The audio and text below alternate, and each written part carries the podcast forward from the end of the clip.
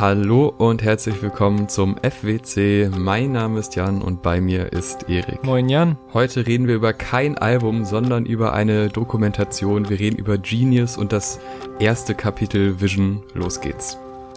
Hey Kanye, how would you uh, describe your album?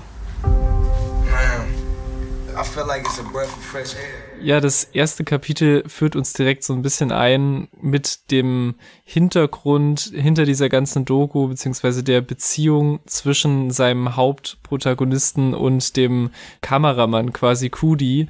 Und das hat mich erstmal ein bisschen ich fand es erstmal ein bisschen weird als Einstieg, weil ich dachte, okay, warum fängt das jetzt quasi mit seiner Geschichte an? So, ne? Ich habe mich hier angemeldet und äh, mühselig in meinen Netflix-Account eingeloggt und auf Play gedrückt, um hier die Geschichte von Kanye zu sehen. Fand das dann aber tatsächlich, je länger die Geschichte geht, und wir sind ja jetzt zum Zeitpunkt, in dem wir das aufnehmen, ist ja auch die zweite Folge schon draußen, und finde, jetzt hat es auf jeden Fall immer mehr gezündet, warum diese Verbindung so wichtig ist und warum die auch quasi so über das reine, äh, die reine Entstehungsgeschichte von Kanyes erstem Album auch erzählt wird. Und genau, es geht so ein bisschen um den Einstieg von Kanye in die Industrie, wie er sich aus Chicago, wie er sich dort mit den Leuten connected hat. Es gibt erste Interviewaufnahmen von ihm, vermutlich die ersten überhaupt. Dann geht es quasi nach New York, es geht zu Rockefeller, es geht, es gibt Dialoge mit Dame Dash, mit Jay-Z und allen eigentlich großen Playern aus dieser Zeit.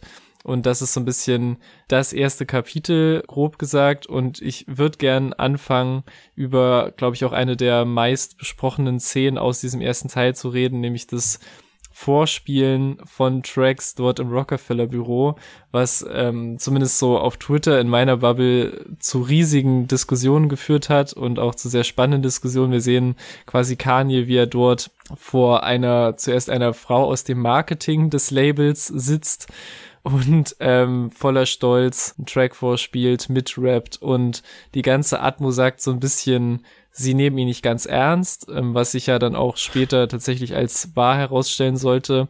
Aber da würde ich gerne auch schon anmerken, dass da wirklich sehr drüber gestritten wurde, weil es schon ein bisschen geframed wird als Kanye kommt da quasi als ein Niemand rein und spielt seine Musik vor und dort sitzen dann mhm. natürlich Leute, die keine Ahnung von Kunst und Musik haben und deswegen nehmen die den nicht ernst.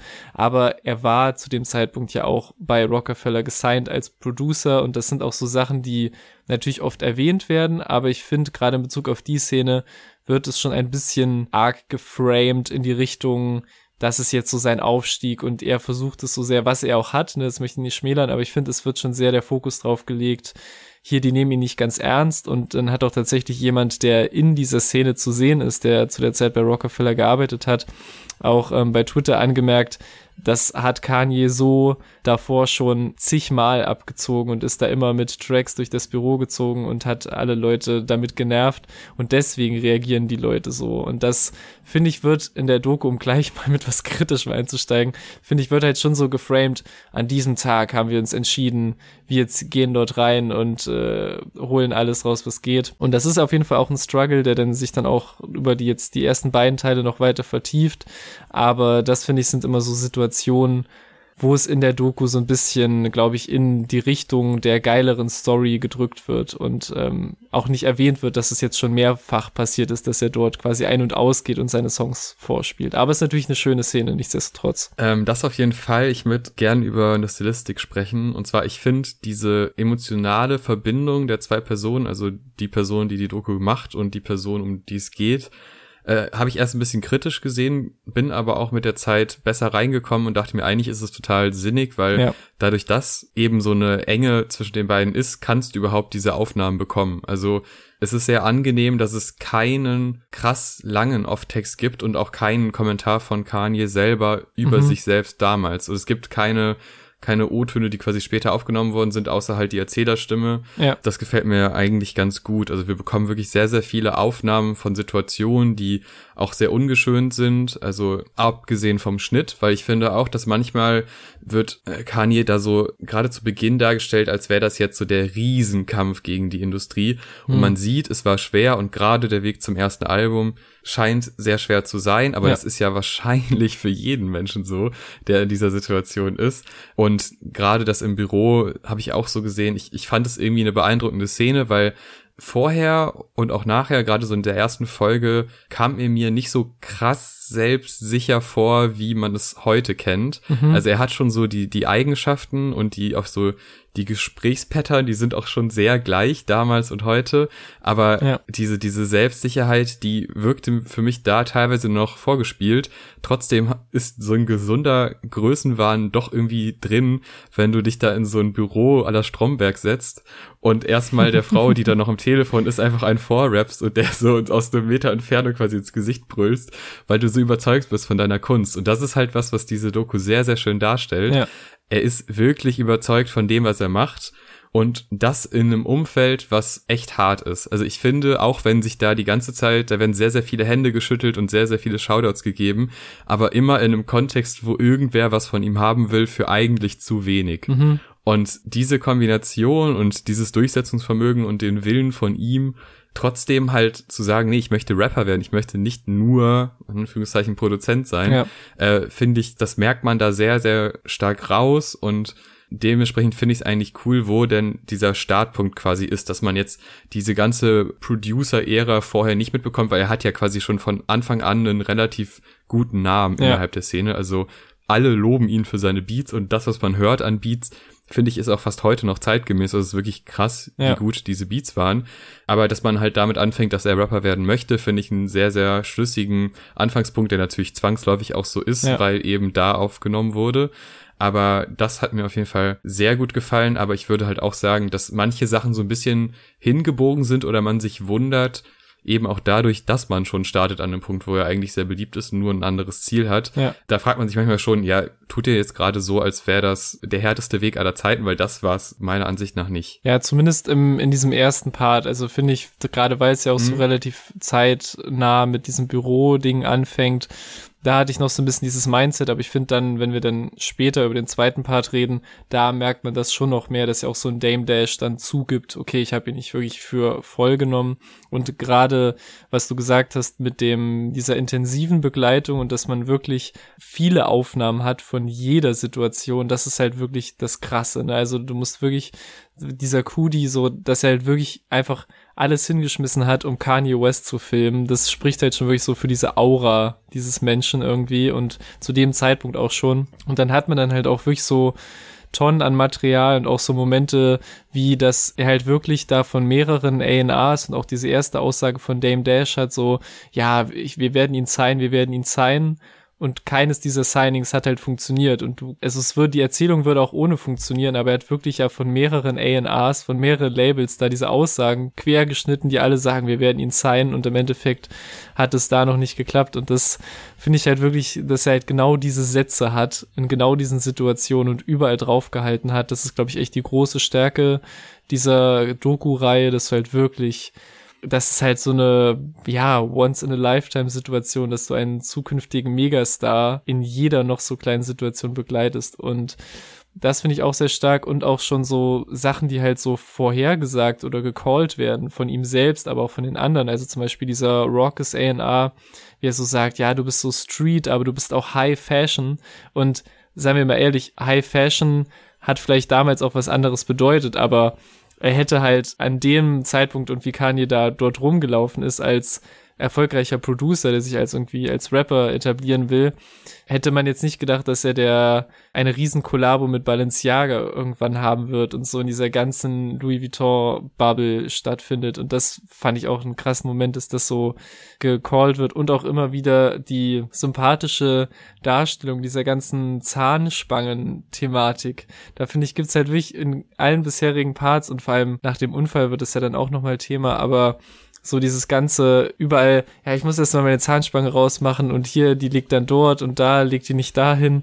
Und das finde ich sind halt auch so kleine, sehr menschliche Momente. Und gerade wenn man halt jetzt so aktuell halt dieses Bild, dieses, ähm, der, der er gerade ist, dieses, ja, riesen überheblichen, super, mega Star, Moguls, dann sind das irgendwie so Szenen, die man nicht richtig zusammenkriegt, aber mich hat's auch, wie du gerade gesagt hast, sehr überrascht, dass halt wirklich so diese Rede-Pattern schon genauso sind und er sich eigentlich in so Interviewsituationen heute noch genauso verhält, wenn auch vielleicht ein bisschen aus natürlich einer anderen Position so. Ja, was mir auch halt besonders gut gefällt, sind die ganzen Studioszenen. Also der Fokus liegt hier wirklich zu einem sehr großen Teil bei der Musik und bei der Herstellung von Musik, bei dem Zwischenmenschlichen hinter der Musik und bei so einem Workflow, den man halt als Laie nicht kennt. Und das finde ich immer bei Musikdokus gut, wenn auch wirklich der Fokus darauf liegt und nicht nur auf der Person. Also die Abwechslung zwischen dem, wir sind im Studio und wir erleben was außerhalb, mhm. ist gerade in der ersten Folge, finde ich, sehr gelungen, aber auch in der zweiten Folge, äh, einfach wirklich sehr rund. Ja. Und das ist natürlich auch ein Vorteil, wenn man einfach alles Mögliche aufnimmt und einfach auf Verdacht, wenn er im Studio ist, halt einfach mal auf Record drückt. Ja. Das Einzige, was mich neben den Momenten, wo er merkt, okay, das ist gerade krass, das ist ein guter Beat, das kommt gut an, oder die sitzen im Auto und er verkauft Beats, das ist einfach, mhm. es ist ein absurdes Setting, aber es ist so geil. Also da, das sind so Momente, wo ich denke, das ist einfach, er war wirklich überzeugt von dem, was er macht. Ja. Und alle Leute, die zumindest auf der Beat-Ebene was von ihm wollten, waren auch davon überzeugt. Und das halt auch völlig zurecht. Also das, gerade wenn man das heutige Bild von ihm hat, dann vergisst man das schnell mal, wie krass quasi die Anfangszeit von ihm schon war. Also das ja. ist wirklich beeindruckend. Und für diese Anfangszeit und für generell seinen Lebensverlauf würde ich sagen, hat seine Mom Donda, was natürlich auch nochmal ein super aktueller Anlass ist, ja. wenn das letzte Album Donda heißt und jetzt gerade Donda 2 mehr oder weniger erschienen ist. Sie kommt ja auch in der Doku vor und ich finde in sehr persönlichen, sehr schönen Momenten. Ja und das ist halt wiederum auch eine Stärke der Doku, dass diese Momente zugelassen werden. Das ist jetzt nicht das, ja, 30 Jahre später kommen wir nochmal zurück in das Haus XY und alles ist so und so, wie es damals bei der Travis Scott Doku war, mhm. wo einfach diese Szene, wo er ins Haus geht, komplett sinnlos war, weil das war überhaupt gar keine emotionale Bindung offensichtlich. Aber bei Kanye und seiner Mutter ist das halt viel, viel enger und du siehst halt, wie sie ihm Tipps gibt, wie sie interessiert ist an dem, was er macht, ja. wie er ihr Anekdoten erzählen kann mit Jay-Z und sie wirklich Interesse zeigt und ähm, auch Ratschläge gibt. Ja. Und ich fand diese, diese Kombination aus dem, wie sie ihn pusht, was man natürlich auch ein bisschen hinterfragen kann, wenn man den Charakter jetzt so sieht, wie er ist, äh, und mit dieser, mit dieser Einstellung, dass man unfehlbar ist, die ist natürlich in so einem Pushen auch immer drin. Aber ich finde, die Chemie zwischen den beiden ist sehr angenehm und ich kann mir richtig gut vorstellen, dass dieser Weg, den er gegangen ist, der dann doch durchaus schwer war, eben auch, er konnte ihn gehen, weil seine Mutter so ist, wie sie ist und ihn so unterstützt hat, ja. wie sie ihn unterstützt hat. Und das, äh, das fand ich wirklich toll. Also gerade die Szene, wo sie dann da sitzen und einfach nur über das reden, was er erlebt hat ja. und über die Kette, die er neu hat. Ja, ja. Sehr, sehr schön. Ja, und auch zusammen rappen halt. Ne? Also ich meine, ja, sie ist ja ähm, Englischlehrerin gewesen und äh, setzt sich halt auch sehr mit Sprache und Poesie auseinander und das passt natürlich so, aber das finde ich halt auch wirklich so ein schönes Bild, wie sie auch so anfängt, so ihn zu zitieren. Und ich glaube, es ging da um irgendeinen unreleaseden Track und sie war so, ja, den fand ich immer gut. Und dann gehen die so zusammen diesen 16er durch. Und das ist echt ein sehr, sehr, sehr sweeter Moment, dass er halt so immer auch ready ist zu rappen irgendwie. Das finde ich kommt in sehr vielen Szenen durch. Also, dass er irgendwie so, wenn er da mit Scarface im Studio ist und halt irgendwie ihn überzeugen will, irgendwie die Hook von Jesus Walks zu machen, glaube ich. Und mhm. ähm, er den halt irgendwie nicht so nice findet und er dann halt einen anderen Song vorspielt und er halt direkt so, weiß ich, heutzutage gibt's irgendwie, ja, ich weiß nicht, was ist denn ein Äquivalent, aber es gibt ja schon irgendwie so Leute, die irgendwie so äh, Talentshows oder was auch immer machen über Instagram oder Twitter Spaces, wo Leute rappen sollen und dann immer so, ja, warte, ich mache hier irgendwie einen Beat an. Nee, ich spiel dir mal was vor, was ich hier letzten Monat aufgenommen habe mit einem Dings und er ist halt wirklich so, bam, ich fange auch ungefragt jetzt an zu rappen, wenn du gerade dieses Studio verlassen willst, Herr Mos Def. Ich fange einfach mal an zu rappen und das ist halt wirklich so eine so ein Drang und deswegen das kommt halt schon raus, dass halt wirklich dieses Rapper sein ihm eigentlich sogar noch mehr im Blut liegt und ähm, das ist halt auch wirklich das jetzt, obwohl ich halt eben gesagt habe, dass es, finde ich, manchmal sehr aufgebauscht wird, was so sein Standing damals schon angeht. Aber das ist halt wirklich der Kampf, um den es halt im Großen und Ganzen geht und der auch äh, ihm sehr an die Substanz geht. So, und das sind so die Szenen, die ich nice fand und die, die Parallelen auch zu heute, was so Beefs angeht, weil es gibt ja dieses erste, diesen ersten Diss-Track gegen ihn mit dem Bro, dessen Namen ich gerade vergessen habe, aber wo wir quasi, wo ich mich erst gefragt habe, ob das so geschnitten wurde, dass es so kurz danach war, aber dann sagt er halt so im Telefonat, ey, wir haben uns heute erst gesehen. Und das sind wirklich halt die Aufnahmen vom gleichen Tag, die man da hatte. Und dann ähm, Dark Infinite oder so, dann disst er mich halt mhm. wegen, und jetzt kommt's, wegen einer Aussage in einem Interview, die ihm nicht gefallen hat. Und das ist ja heute auch noch so ein bisschen so, dass er, ich habe jetzt auch vor kurzem erst dieses Drink Champs Interview mit ihm nachgeholt. Und da werden ja auch wirklich Disses links und rechts gedroppt. Und dann gibt's halt ganz viele Leute, die so sagen, es hat mich irgendwie gewundert, weil wir sind eigentlich Bros und dann haut Kanye im Interview irgendwas raus so. Und da fand ich auch die Szene mit Just Blaze nämlich spannend, weil es da ja auch im Drink Champs Interview jetzt so zu Aussagen von Kanye kam, wo er meinte, ja, ich habe hier die erste Hälfte von Blueprint produziert und Just Blaze hat mich einfach kopiert und das ist ein Copycat und so.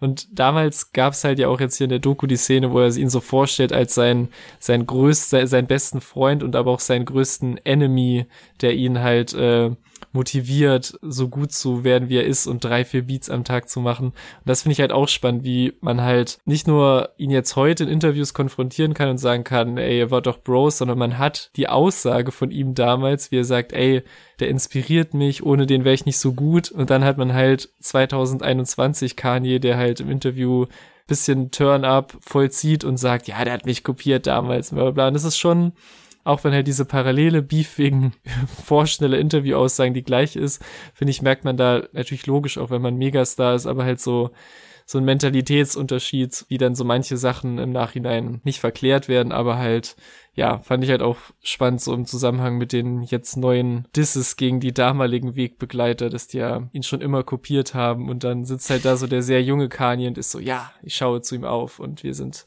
Bros, so, ja. Ja, ich fand den Beef irgendwie lustig, weil man ja dann auch mitbekommt, wie, was für eine Stellung quasi der Radiosender hat, was heute mhm. auch unvorstellbar ist, dass man da überhaupt noch ein Beef seriös starten könnte. Ja. Und es wird wirklich einfach so spontan dann dahin gefahren und man setzt sich dahin und äußert sich zu den Themen. Ja. Ähm, ich habe mich da echt kurz gefragt, ob das vielleicht ein konstruierter Beef ist, weil das ja so es kam so aus dem Nichts, aber eigentlich ein ganz gutes Argument. Äh, es wirkte auch nicht so, also so wie er reagiert hatte innerhalb der Doku, war das echt, dass er überrascht war von der Situation. Ja. Aber es war halt so, dass er wirklich so ein sehr sanfter Beef, sag ich mal, wo sich jeder mal äußern kann und seine Screentime bekommt und dann ist auch gut. Äh, das fand ich aber irgendwie auch sympathisch, wie man merkt, dass es ihn wirklich angefressen hat, weil er ihn noch getroffen hat, weil er nicht der Meinung war, dass er da irgendwas falsch gemacht hat. Ja. Und was ich noch spannender fand, war wirklich die Scarface-Szene im Studio, weil, also Scarface steht für mich schon für die Art von Rap, die damals halt sehr populär war, wo Kanye aber überhaupt nicht reingepasst hat, weil er eben stilistisch und äh, inhaltlich ganz anders gesprochen hat und trotzdem ja Teil dieser Szene werden wollte. Und diese Reaktion auf den Jesus Walks Beat, wo ja wirklich jetzt aus der jetzigen Perspektive ist, was ein unfassbar guter Beat ja. ist das bitte. Und wie du merkst, wie Scarface schon angetan ist, aber nicht weiß, wie er mit so einer Art Beat umgehen ja, kann. Er sitzt da mit seinem Schreibblock dem Stift genau. in der genau. Hand und ist so ein bisschen so, ja, hast du noch irgendwas? Das ist direkt so. Ja, ja, also er hat, man merkt richtig, wie er so kapituliert und sich denkt, ey, nee, keine Ahnung, ich weiß nicht, was ich, es klingt ganz gut, aber ich komme damit nicht klar. Ja. Und dann kommt halt wirklich so ein, dieser Family Business Beat, ja. der äh, auch cool ist, auch gut, aber das ist wirklich so ein klassischerer Beat. Und äh, das, das fand ich irgendwie eine sehr spannende Szene, weil das so stellvertretend ist für das Verhältnis zwischen ihm, also Kanye als Künstler und der Industrie, wie sie zu dem Zeitpunkt aufgestellt ist. Und das, mhm. ja, da hat man gesehen, das hat noch nicht so ganz gepasst, aber da war dann doch eher selber eher der Zeit voraus, als äh, dass Scarface da recht hatte mit der Beat-Auswahl, weil das war schon der, also sie haben ja Jesus Walks, wenn er darauf gewesen wäre, wäre wahrscheinlich langfristig gesehen besser gewesen. Aber das war eine sehr, sehr spannende Szene. Wie findest du denn so Richtung Ende? Also, ne, es wird dann ja quasi aufgebaut und wir haben so dieses kleine Happy End, was gleichzeitig auch zeigt, okay, nächste Folge geht's dann natürlich weiter im Label mhm. nach der Unterschrift. Ähm, ich habe mich schon gefragt, also ich dachte mir erst, okay, das ist eigentlich ein total logischer Bogen und wir haben wirklich viele Momente aus einer recht kurzen Zeitspanne jetzt mitbekommen. Andererseits habe ich gedacht, okay, wir haben drei Teile mhm. und wir sind jetzt gerade bei der Unterschrift beim Label. Es steht noch nichts, also es ist noch kein Album da und wir haben, es gibt ja viele Alben. Ja. Es gibt auch viele Alben, wo ich gerne eine Doku zu gehabt hätte. Und ich habe mich von dem Gedanken, dass wir jetzt zu jedem Album irgendwie so einen kleinen Einblick bekommen, sehr schnell verabschiedet. Ja, nee, ich glaube da, also ich würde glaube ich lieber so bei der, dann wenn wir über den zweiten Teil reden, nochmal so mehr über die Struktur reden, weil da ist es mir dann auch endgültig aufgefallen, dass es glaube ich sehr viel langsamer erzählt wird, als ich mir das gedacht hatte, so im Vorfeld. Und deswegen fand ich das so jetzt Ende des ersten Teils erstmal sehr rund abgeschlossen und dachte halt auch so, okay, vielleicht ist das jetzt so das Hauptbattle gewesen, quasi bis es halt richtig bergauf geht und deswegen wird da halt dem die ganze erste Folge gewidmet so. Aber es, finde ich, ändert sich dann auch spätestens, während man jetzt die zweite Folge schaut, sehr irgendwie vom, vom Pacing her, so dass man merkt, okay, selbst, selbst gesigned geht da noch der, der Kampf weiter, quasi das machen zu können, was man machen will. Was ich gern noch erwähnen würde, sind so die, Kanye-Quotes, die er auch damals schon rausgehauen hat, ohne, also ne, er war noch nicht der What does Gaga know about cameras Typ, aber er sitzt halt so trotzdem äh, auch in diesem Beat-Verkaufs-Setting, wo so sein Assistant slash Cousin rauskommt und sagt, hier, der und der will Beats for free, äh, der, der möchte gern für dich rappen, so. Und dann mir so sagt, das ist, das ist wie wenn man in ein TV-Geschäft kommt und sagt, ey, kann ich den Fernseher umsonst haben? Ich bin sehr gut im Fernsehen. Und irgendwie ist es ein bescheuerter Vergleich so. Es hinkt schon ein bisschen, aber ich finde das halt, das ist so ein, eigentlich ein typisches Kanye-Zitat, aber halt bevor er halt Kanye war, so im richtigen Sinne so. Und ähm, das fand ich halt einen nice Moment und auch dieses, wo er auch von dem einen Journalisten auf dem Rücksitz interviewt wird und dann sagt er so, nachdem das Interviewgespräch zu Ende war, äh, können wir hier das Wort Fruition einbauen noch. Das ist so mein Wort gerade. Und das ist halt so Kanye, wie man ihn heute kennt, dass er so, ich habe gerade dieses Wort. Es heißt Power, keine Ahnung, ich rede gerade nur über Power und dann so möchte er halt im Nachhinein noch dieses Wort einbauen und der Journalist ist auch so ganz irritiert und sagt so, ja, kann, kann das Wort gerne noch einbauen, klar. Und das ist halt, finde ich, da merkt man schon, er ist schon selbst in einem der ersten, ich fahre mit dem Typen in meinem, was weiß ich, Auto rum, ähm, trotzdem schon sehr, sehr Kanye-esque. Und auch sehr wichtig noch die Namensthematik, dass er dort auf dieser Konferenz ankommt in Chicago und sie halt nur Kanye auf die Liste geschrieben haben und er sich halt erstmal drüber aufregt und sagt, mein Artist Name ist Kanye West, warum steht er nicht so richtig da? Und dann aber auch so, glaube ich, in der ersten Folge schon so Szenen gibt, wo er sagt, ich möchte eigentlich das West droppen und das wird sogar schon ge, ge, ge, ge Witze damit gemacht, so was wäre, wenn irgendwann nur noch Yay, man nur noch Yay sagen mhm. müsste und man kennt mich schon daran. Und das ist halt so das ist halt 20 Jahre her, so, und er callt im Endeffekt so vieles, was passiert, so, und ähm, das finde ich halt krass, dass halt dieses Material, und wir werden ja dann in der zweiten Folge erfahren, dass es natürlich schon verwertet wurde auf die eine oder andere Art, aber dass halt das wirklich jetzt erst so gebündelt rauskommt, finde ich, hat fast noch den viel krasseren Spannungsbogen, als wenn das jetzt, weiß ich nicht, in einer Hieses-Phase rausgekommen wäre, weil sich jetzt halt noch viel mehr Bögen davon geschlossen haben, so was auch High Fashion und alles Mögliche angeht. Okay, dann würde ich sagen, machen wir hier einen Cut. Uns beiden hat die erste Folge offensichtlich gefallen. Ja. Äh, mal gucken, wie das weitergeht. Aber ich meine, es ist ja ein sehr spannender Charakter, dementsprechend wird da einiges zu erzählen sein. Lasst uns gerne wissen, wie ihr dieses Format findet. Normalerweise reden wir eigentlich nur über Alben Track by Track und jetzt so ein bisschen freier, auch über was Filmisches. Gerne Feedback da lassen, gerne auch eure Meinung zu dieser Doku da lassen. Bis zum nächsten Mal zu Part 2. Ciao. Tschüss.